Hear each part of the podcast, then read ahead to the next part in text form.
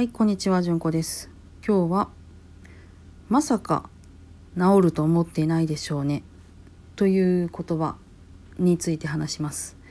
これは、えー、2019年の記事なので、えー、4年近く前ですね。えー、っと、内布恵美子さんという方が書かれたブログにある言葉で、えー、最近ですと、えー、4月に押川翔太郎先生この内野さんの主治医でいらした押川先生の YouTube の動画で何回か出てくる言葉です。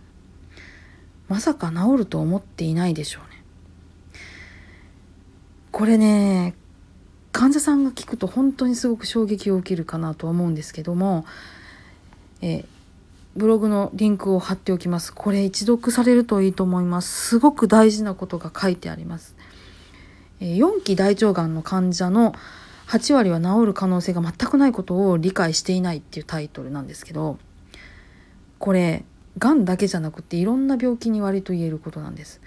風邪とかだと感染症とかだと割と治ります。ね。うちの子この間溶連菌やりました。先生が必ずこの薬は10日間きちんと飲ませてくださいと言われたお薬きちんと飲ませました。途中で薬疹が出たのでえ病院に行きまして薬剤変更してそれでもやっぱり規定の10日間きちんと飲ませました。そしてきちんと治りました。で今は経過観察期間ですけどもどうも障害は起きてなさそう。こんな感じ。感染症はこれで済むんです。怪我しました。縫いました。傷が治りました。よかったね。就寝。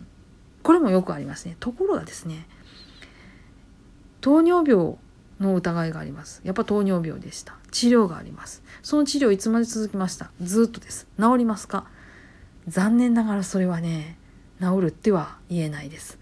ずっとその症候状態が続く。治療が続いていく。完全続いたところで完全な治癒は目指せないということです。がんも同じように考えていただいた方がいいかもしれない。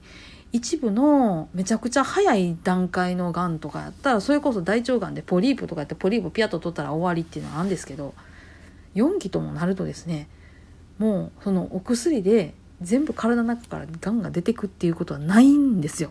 ほぼない。あったとしたら奇跡です。そして私たちは寿命というものがありますからどこかでそのお薬を飲むことを終えないといけない時が来る。体力が尽きたのかもしれないし、えー、腫瘍の増大にあの間に合わなかったのかもしれないどうなるかは分からないけれど時間っていうものを感情に入れると特に必ず治療には命の終わりという終わりが来てしまいます。なんかね病院に来ると治るって思ってる人本当に多いんですよ。治るっていうよりはどっちかっていうと小康状態を保てるとか、それなりに元気に生きる時間が得られるとかそういうことなんで治るじゃないんでそこで治るって思ってはるからなんかなそのもう抗がん剤は使えませんとかってなるとすごいもう意気消沈しはったりとかする人が多いのそこなんかなって思っているんですけどいやいやその抗がん剤を飲む方が命に関わるからそれはちょっともうやめときましょうっていう意味なんやけどその意味ってなかなか伝わらへんよねっていうようなジレンマでおりおったりします。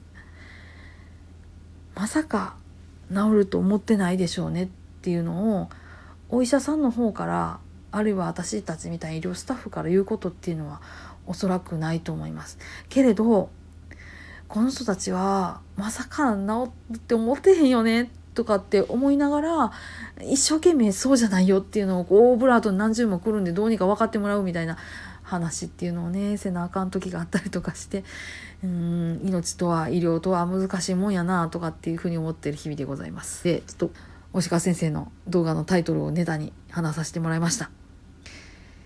皆さんどうぞ安穏な一日をお過ごしください。それではまたごきげんよう。